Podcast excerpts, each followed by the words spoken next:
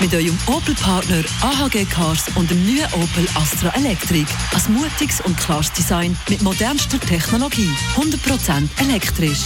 Gotteron ist das erste Team der Saison, das das Genf auswärts gewonnen hat. Gestern hat es in einem hitzigen und spannenden Derby einen 4 3 Sieg nach Penalty gegeben.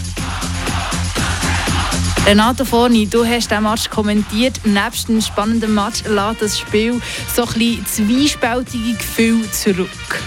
Ja, Gotteron gewinnt zwar gegen ein starkes Genf, aber es sind zwei gestohlene Punkte. Im Startdrittel da hat man schlecht gespielt, das sagt auch der Verteidiger der Benoit Jecker. Man führt nachher 3 zu 0 und muss trotzdem noch ins Penalty schießen. Der Christian Dübe war gar nicht zufrieden mit dem Match. Zu viele Fehler, hat er gesagt, nach dem Match. Und doch, Gotteron gewinnt eben gegen ein starkes Genf bleibt Leader. Gewinnt, obwohl man schlechter war. Es sind zwei gestohlene Punkte, ich habe es gesagt. Macht nicht genau das, ein Spitzenteam aus. Alles, was Gotteron momentan anlenkt, wird also zu Gold, kann man sagen. Sollte in Fall heute gegen Zürich wieder gleich sein?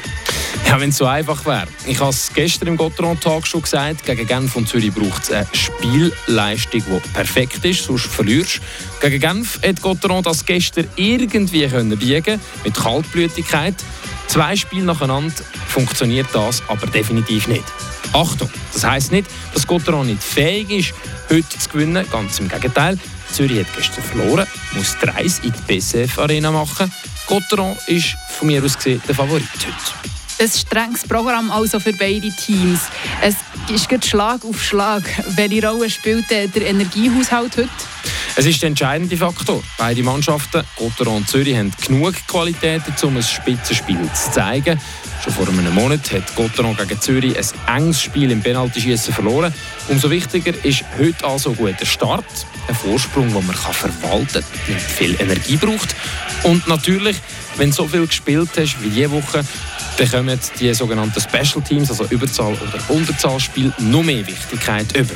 Heute gilt es, Powerplays eiskalt zu nutzen, nicht so wie gestern gegen Genf in der Verlängerung.